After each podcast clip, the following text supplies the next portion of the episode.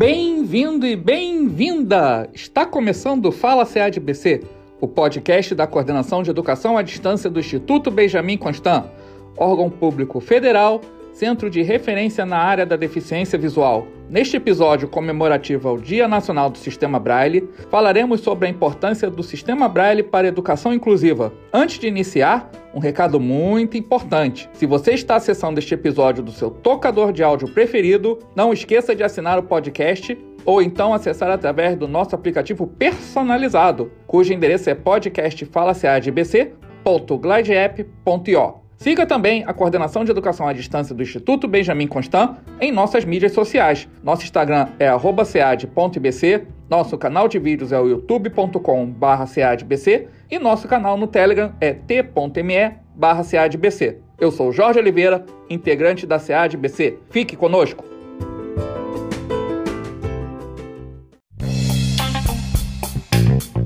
Fala CEADBC. Áudio conhecimento de qualidade.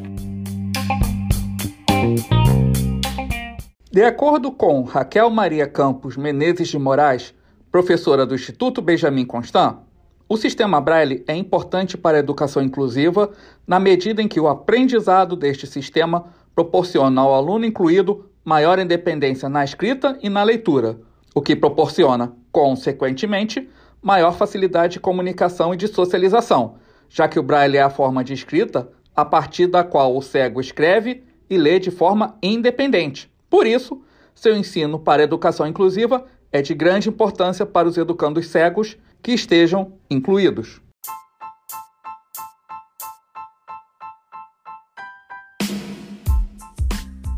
Se você quiser informações sobre os cursos e oficinas à distância da SEAD-BC, como ementa, processo de inscrição, pré-requisitos e datas de realização, acesse nosso site ead.ibc.gov.br. Vamos nessa, um abraço acessível e tchau!